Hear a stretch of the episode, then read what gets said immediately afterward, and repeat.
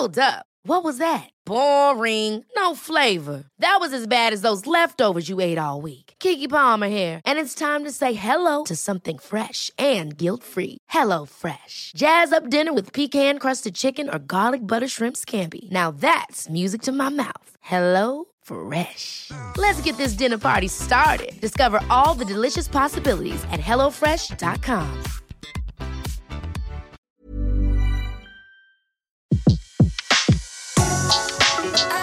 Le meilleur de séances radio est maintenant sur We Love Cinéma. Aujourd'hui, le filmographe est consacré aux anges marqués. Sur Séance Radio par BNP Paribas. Bonjour à tous, bonjour Antoine Cyr. Aujourd'hui, le filmographe de Séance Radio est consacré à un film un petit peu oublié, mais que l'actualité cinématographique euh, canoise nous a aidé à dépoussiérer les bobines. Hmm et oui, l'un des grands films du Festival de Cannes, c'est The Search de Michel Hazanavicius. Et ce film parle d'un enfant dans une guerre oubliée, celle de Tchétchénie. Il s'inspire d'un autre film intitulé The Search, qui a été réalisé juste après la Seconde Guerre mondiale par Fred Zinman. The Search, première version, c'est aussi un film bouleversant et c'est un film qui se déroulait en Allemagne au lendemain de la Seconde Guerre mondiale. Euh, un soldat américain recueillait un enfant tchèque survivant d'Auschwitz que sa mère recherchait désespérément sans savoir s'il vivait encore. Très bien accueilli en son temps, Sorti en France sous le titre Les Anges Marqués, The Search avait sombré dans l'oubli, du moins, du moins, jusqu'à ce que Michel Azanavicius, le réalisateur de The Artist et d'OSS 117, ne décide d'en réaliser une libre transposition. Alors, dans le film de Azanavicius, le soldat est remplacé par une volontaire d'une ONG incarnée par Bérénice Bejo. Si tout le monde attend de pouvoir voir le film de 2014, celui de 1947 fut dans la production de la après-guerre, un véritable ovni, né de la rencontre d'un producteur suisse, d'un réalisateur autrichien émigré en Amérique et de la Metro Goldwyn Mayer.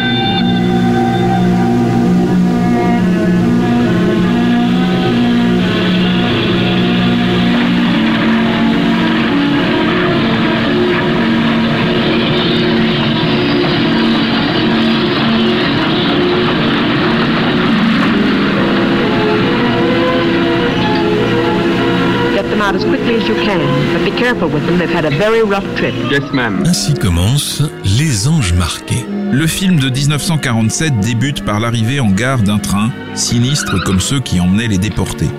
Mais nous sommes en 1945 et la guerre est finie.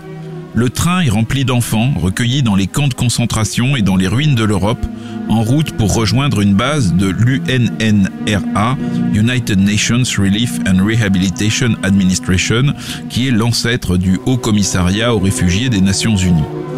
Les uniformes des soldats américains qui attendent à la gare effraient les petits survivants hallucinés qui ne font pas la différence avec les uniformes des nazis.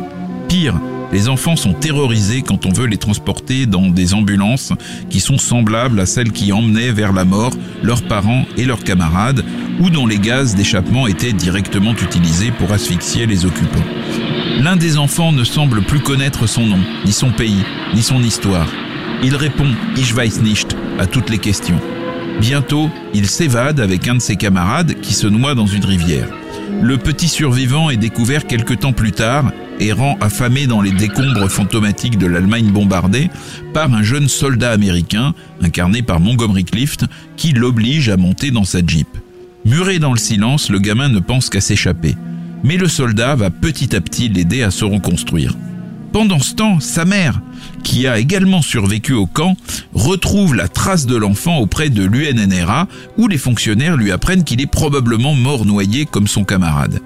Anéantie, cette femme ne se résout pourtant pas à l'idée de cette mort et s'obstine à chercher son fils. Quant à l'enfant, l'amitié du soldat américain n'efface évidemment pas davantage en lui le souvenir indélébile de cette mère qu'il chérit.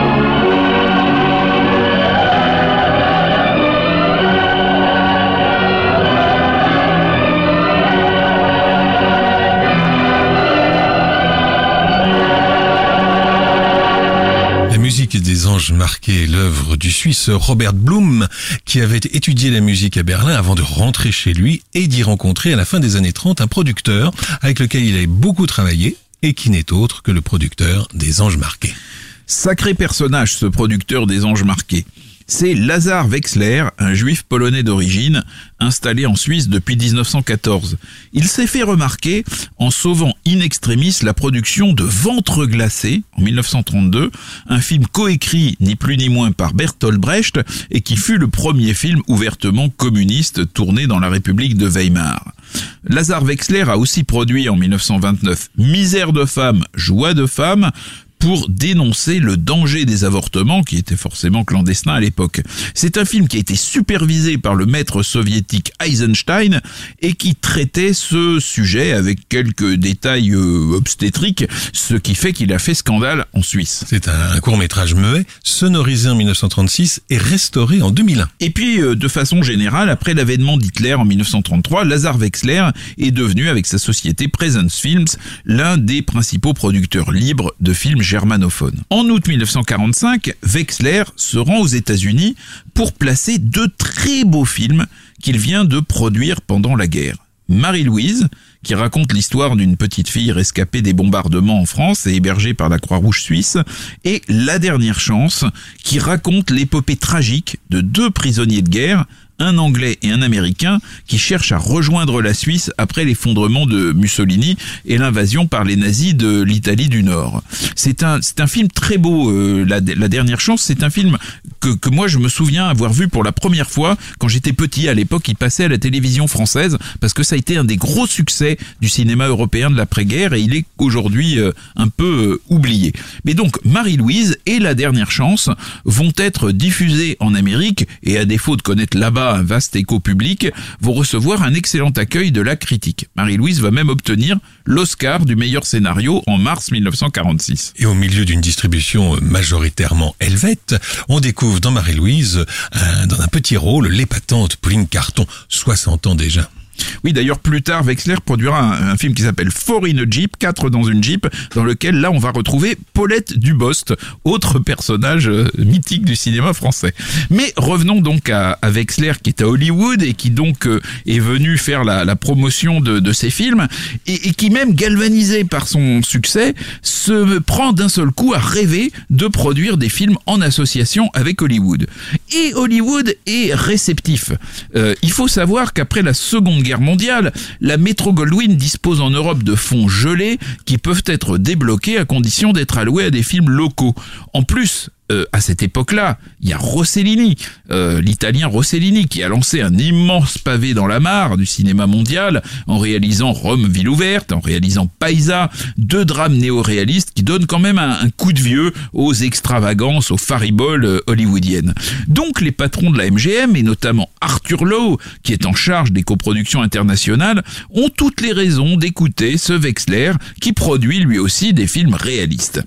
En cette immédiate après-guerre, son pédigré anti-nazi est un atout et ses amitiés communistes ne posent pas de problème. Il faut savoir que pendant la guerre, on a vu de grandes productions hollywoodiennes comme L'Étoile du Nord de Lewis Milestone et Mission to Moscow de Michael Curtis faire une apologie sans nuance de l'allié soviétique. C'est seulement en 1947 que le Haut Comité des activités anti-américaines entendra 300 artistes d'Hollywood soupçonnés d'avoir des liens avec le communisme et c'est à partir de 1950 que le sinistre sénateur McCarthy fera régner un climat de terreur et de suspicion dans toutes les institutions du pays.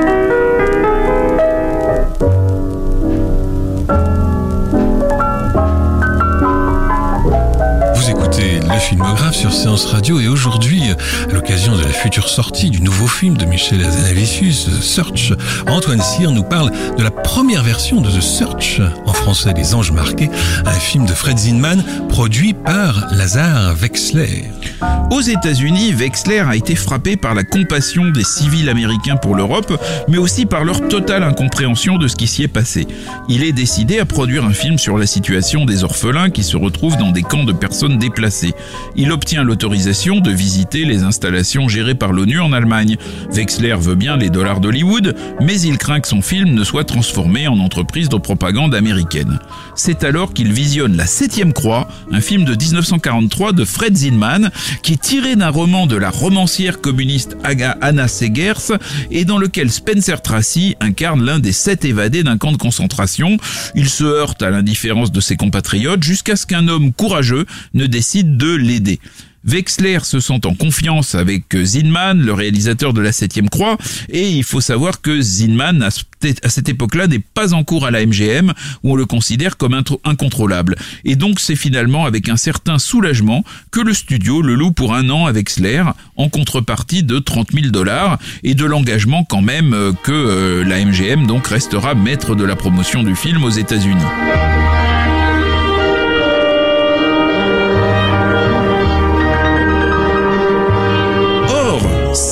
Réalisateur d'Hollywood est qualifié pour réaliser le film que veut produire Wexler, c'est bien Fred Zinman. Né en Autriche dans une famille juive, il a quitté l'Europe avant l'avènement du nazisme, après avoir traîné ses guêtres dans le Paris des surréalistes et participé à Berlin au tournage d'un film mythique, Les Hommes le Dimanche, œuvre visionnaire qui décrit avec réalisme le week-end d'un petit groupe d'employés au bord de la Wannsee. Et dont le négatif original a été perdu, mais qui a été restauré en 2000 grâce à plusieurs copies incomplètes. C'est la musique de cette copie restaurée que l'on entend en ce moment. Arrivé en Amérique le jour même du krach boursier de 1929, Zinman devient l'assistant du célèbre documentariste Robert Flaherty avant de réaliser Les Révoltés d'Alvarado, consacré au combat d'une petite communauté exploitée de pêcheurs mexicains. Sa maîtrise technique lui a permis d'être remarqué par la MGM et de réaliser ainsi la septième croix.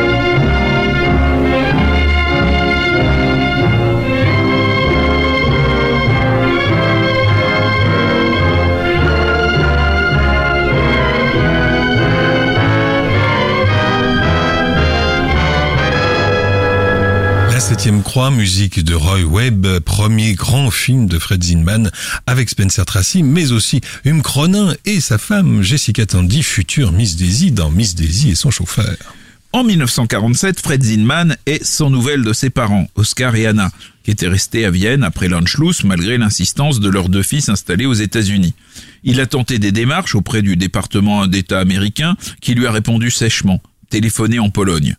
Zinman sait qu'à cette époque, en 1945, dans toute l'Europe, 200 camps de l'UNRRA hébergent des personnes déplacées, c'est-à-dire aussi bien des survivants des camps, juifs, résistants, homosexuels, tziganes, que des dizaines de milliers de personnes ayant tout perdu dans la guerre. L'idée qu'Oscar et Anna, ses parents, se morfondent dans un camp de l'UNRRA euh, ne peut pas ne pas effleurer Fred Zinman. Lorsqu'en décembre 1946, le réalisateur s'embarque à bord du paquebot America pour tourner Les Anges marqués dans son Europe natale, il a sans doute l'espoir confus de retrouver ses parents. Hélas, les miracles se produisent plus souvent au cinéma que dans la réalité. Il apprendra bientôt qu'Oscar et Anna ont été déportés à Bergen-Belsen en 1941 et n'en sont jamais ressortis. Oui, on voit bien que Zinman est très concerné par le sujet du film puisque pour l'unique fois de sa carrière, il va apparaître dans son film dans le rôle de, cet interprète qui au début du film pose des questions à peu près dans toutes les langues presque au petit héros qui reste désespérément.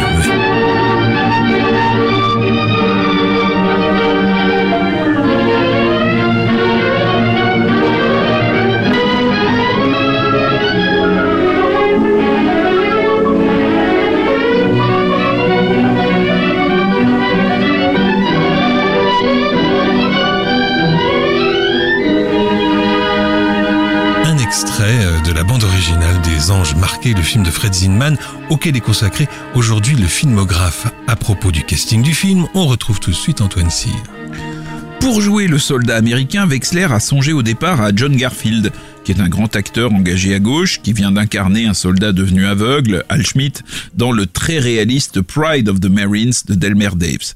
Euh, Zinman a, dissuadé Wexler de recruter euh, Garfield parce que Les Anges Marqués se veut d'abord l'histoire d'un enfant et qu'une vedette pourrait un peu tirer la couverture à elle. Et donc, il a proposé le rôle à Montgomery Clift, qui venait tout juste de débuter dans La Rivière Rouge de Howard Hawks, qui était un peu connu au théâtre, mais qui n'était pas du tout une, une vedette. C'est un très bon choix, Clift n'a pas été soldat pendant la guerre, mais il va s'installer quelque temps dans une caserne en Allemagne pour se mettre dans la peau des militaires, fidèles aux méthodes de l'acteur studio, dont il est d'ailleurs un pur produit. Il incarne un soldat suffisamment fragile pour être sensible à la détresse du jeune enfant, mais assez énergique pour prendre l'ascendant sur lui et le ramener à marche forcée parmi les hommes. Oui, alors Clift a 27 ans et il débute au cinéma, mais effectivement, on l'avait vu euh, depuis une bonne douzaine d'années euh, à Broadway sur scène. Une première ébauche de scénario est écrite par l'américano-autrichien Peter Wirtel, mais dans la version définitive euh, va être établie à Zurich par Richard Schweitzer et, David Wexler, le fils du producteur Lazar Wexler. Tous deux Suisses et tous deux déjà auteurs du scénario de La Dernière Chance, déjà produit par Lazar Wexler. Ce texte, donc le, scénario deuxième version, attribue des dialogues totalement irréalistes aux soldats américains et Montgomery Clift, qui va voir ça, va dire c'est pas possible et il va réécrire lui-même une grande partie de ses répliques avec la bénédiction du réalisateur, Zinman donc, mais à la fureur de Wexler, le producteur, qui notifie sa colère dans d'impérieuses lettres de protestation et il faut bien dire qu'à partir de là, l'entente entre donc Wexler, le producteur, et Zinman, le réalisateur, ne va cesser de se dégrader pendant le tournage.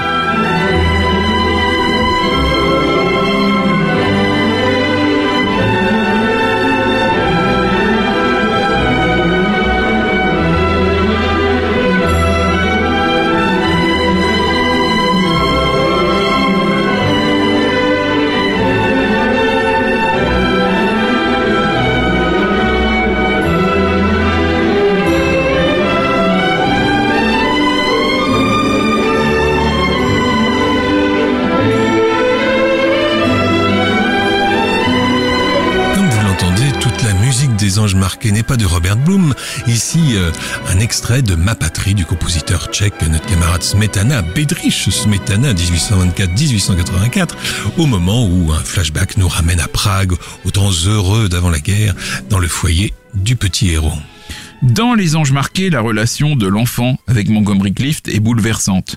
Il est incarné par Ivan Yandel, qui a été remarqué par Zinman pendant un repérage à Prague. Oui, d'ailleurs, bon, ce petit garçon a 9 ans et il parle pas un mot d'anglais. Tout son dialogue est appris phonétiquement. Contrairement à plusieurs petits figurants du film qui sont de véritables réfugiés de l'UNRRA, il a passé une guerre sans histoire aux côtés de sa mère et il a déjà joué dans quelques pièces radiophoniques. Mais ce petit Ivan Yandel est un acteur né, capable d'être tour à tour violent et tendre, intelligent et borné. Yarmila Novotna, une soprano tchèque au visage lumineux, est choisie pour incarner la mère d'Ivan.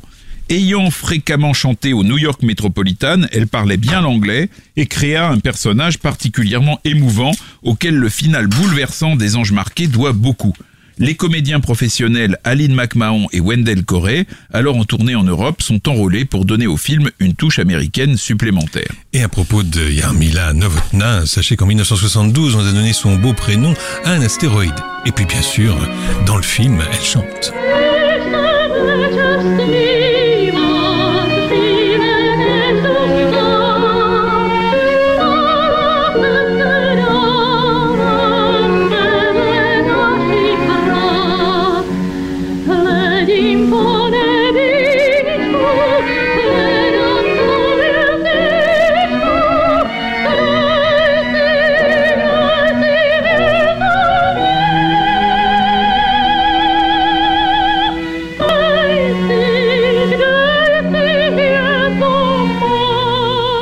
Extrait des Anges marqués, euh, Yarmila Novotna, qui, euh, avant la guerre, accompagne, euh, accompagnée de son mari et de sa fille, chante dans le salon familial à Prague. On se souviendra qu'une quinzaine d'années avant le film de Zinman, elle avait été la fameuse fiancée dans La fiancée vendue, l'un des tout premiers films de Max Ophuls.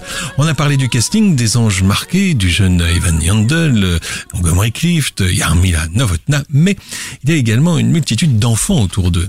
Oui, et le, recrutement des jeunes pensionnaires de l'UNRRA n'a pas été simple. Zinman doit déployer des trésors de pédagogie pour les convaincre de revivre des instants atroces, fût-ce pour figurer dans un film révélant au monde le drame des enfants européens.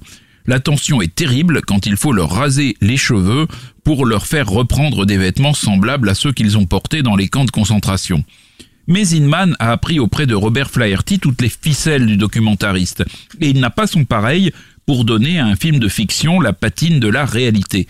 Cette qualité documentaire d'ailleurs caractérise son style, dont une partie de la critique, notamment en France, rechignera longtemps à reconnaître la personnalité.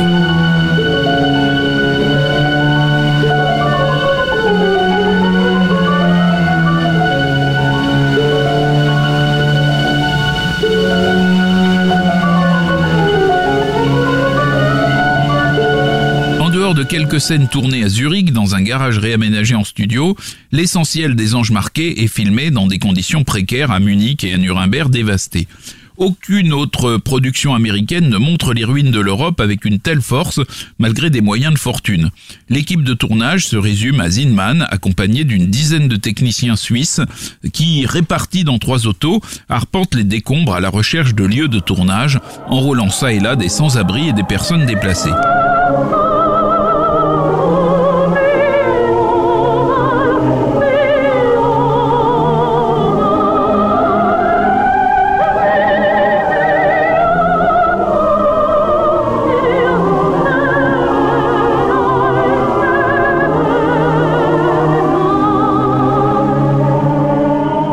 Toujours le filmographe que vous écoutez sur Séance Radio, un filmographe consacré aux anges marqués à l'occasion de la prochaine sortie de The Search, nouveau film de Michel Azanavicius qui raconte à peu près la même histoire, mais pendant la guerre de Tchétchénie. On retrouve Antoine Cyr. Les Anges Marqués connaissent un immense succès d'estime et se voient récompensés par l'ONU. Pourtant, le film comporte quand même un défaut majeur, le fait que le petit Karel soit le fils d'un résistant tchèque non juif, alors que l'immense majorité des orphelins recueillis par l'UNRRA dans les camps de concentration étaient juifs dans la réalité. Malgré des interrogatoires d'enfants juifs au début du film et une scène émouvante montrant un groupe qui part pour Israël, le film se concentre sur le traumatisme des jeunes survivants et n'aborde qu'indirectement la question du génocide. Dans la première ébauche de scénario écrite par Peter Wirtel, dont toute la famille fut décimée par les nazis, le petit Karel était bien juif. Il semble que ce soit les administrateurs de Presence Film, la société de Wexler, qui aient exigé le retrait des allusions trop directes à la sinistre solution finale. Les Européens en général, et les Suisses en particulier, pensaient alors encore pouvoir faire l'économie d'une juste représentation de l'Holocauste. Pourtant, cette réalité était connue à Hollywood. George Stevens, futur réalisateur d'une place au soleil et de géants, avait filmé la libération du camp de Dachau. Ces images, avant de servir de pièces à conviction au procès de Nuremberg, avait été utilisé par Billy Wilder dans un documentaire intitulé Les Moulins de la Mort, mais il fut réservé au public allemand auquel il était projeté dans un but pédagogique par les troupes d'occupation américaines. Il fallut attendre 1958 pour qu'une vision relativement exacte de l'Holocauste soit intégrée au Bal des Maudits, film d'Edward Mittrick tiré d'un roman d'Irwin Shaw qui était allé, lui, à Dachau dans l'équipe de George Stevens.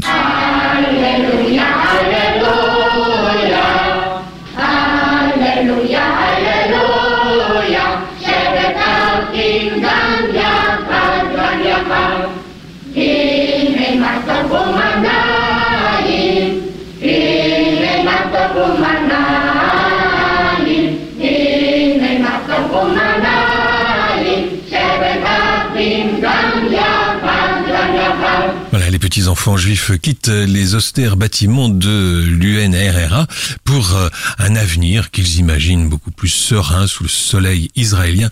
Mais ça, c'est une autre histoire. En dépit de ses défauts, Les Anges Marqués reste un film profondément humain sur la souffrance des enfants brisés par la furie meurtrière des hommes.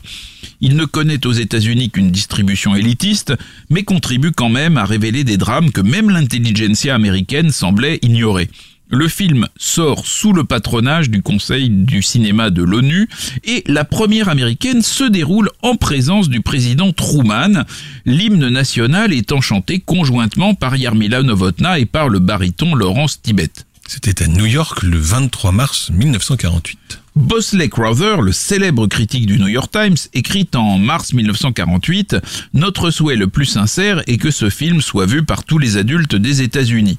Il est nommé pour l'Oscar du meilleur réalisateur et la statuette est décernée à Richard Schweitzer et David Wexler pour le scénario. Mais en lice euh, face aux, anges marqués, il y avait aussi Louisiana Story de, Robert Flaherty justement, mais aussi La Rivière Rouge de Hawks, où Montgomery Cliff faisait ses débuts, et puis La Cité sans voile de de Jules Dassin et Les chaussons rouges de Michael Powell et, et Emmerich Pressburger. C'est une riche année. L'enfant Ivan Yandel obtient un Oscar de la jeunesse, mais bientôt le rideau de fer va tomber sur Prague. Et donc le pauvre Yandel va pâtir toute sa vie d'avoir brillé dans un film américain et il mourra à 50 ans dans l'oubli.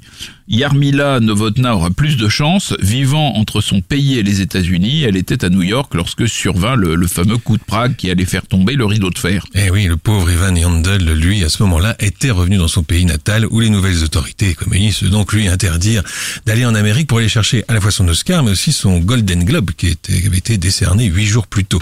Ivan Yandel est mort à Prague en novembre 1987. Alors, ironie du sort tout de même, la première lauréate de l'Oscar de la jeunesse avait été en 1935 une certaine Charlotte Temple qui, dans les années 90, deviendra ambassadrice des États-Unis, ou ça, à Prague. Eh oui. Après les anges marqués, Lazare Wexler va tenter de transformer l'essai des anges marqués en proposant à la MGM de coproduire un film qui dénonce le Ku Klux Klan. Mais entre-temps, il y a eu la guerre froide, il y a la, chasse aux sorcières qui a, qui a commencé à atteindre son paroxysme, et donc le vent est en train de complètement tourner à Hollywood. Donc la MGM ne se voit plus euh, traiter euh, un sujet aussi sensible et surtout pas le traiter avec un producteur qui a été souvent proche des communistes. L'aventure américaine de Wexler s'achève donc. Il va se spécialiser plus tard dans le documentaire, non sans avoir produit d'ailleurs une adaptation d'Eddie réalisée par Luigi Comencini. Qui n'avait que 35 ans à l'époque. L'année suivante, il tournera Pain, Amour et Fantaisie avec Vittorio De Sica et Gina Lolo Brigida. En revanche, pour Montgomery Clift, Les Anges Marqués annoncent vraiment le début d'une grande carrière. nominé à l'Oscar, il accède avec ce film au statut de grande vedette. Oui, mais la statue, il ne l'aura pas, parce que cette année-là, c'est Laurence Olivier qui reçut l'Oscar du meilleur acteur pour son Hamlet, et Montgomery Clift, lui, euh, eh ben, aura trois autres nominations, mais jamais. Quant à Fred Zinman, il va passer, lui, entre les gouttes de la chasse aux sorcières d'Hollywood. Il va faire débuter Marlon Brando cinéma en 1950 dans C'était des hommes, un extraordinaire film sur les invalides de guerre. Et euh, donc va connaître un immense succès public en 1952 avec Le train sifflera trois fois, un western à petit budget sur lequel il aura à nouveau mobilisé son regard de documentariste pour filmer un Far West sans fioriture. De ce film d'ailleurs, Le train sifflera trois fois est aussi un film à clé qui prend indirectement la défense des persécutés du macartisme.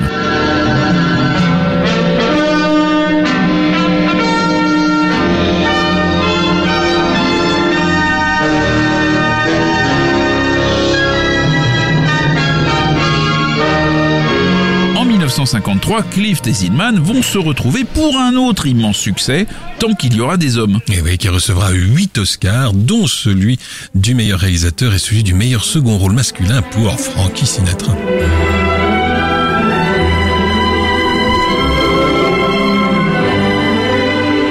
Donc, les anges marqués ont vraiment lancé la belle carrière et de Montgomery Clift et de Fred Zinman, ce qui n'est vraiment pas, pas rien, et pourtant ce film va sombrer dans un relatif oubli.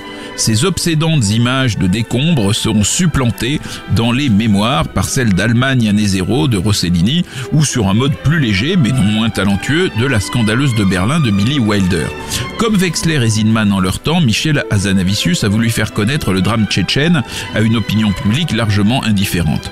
En attendant la sortie de The Search, annoncée pour novembre 2014, espérons que les salles de cinéma et la télévision auront la bonne idée de proposer les anges marqués au public français. Eh oui, ce serait pas mal. Merci Antoine.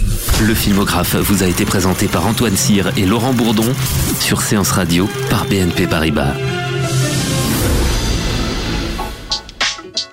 Retrouvez l'ensemble des contenus séances radio proposés par We Love Cinéma sur tous vos agrégateurs de podcasts.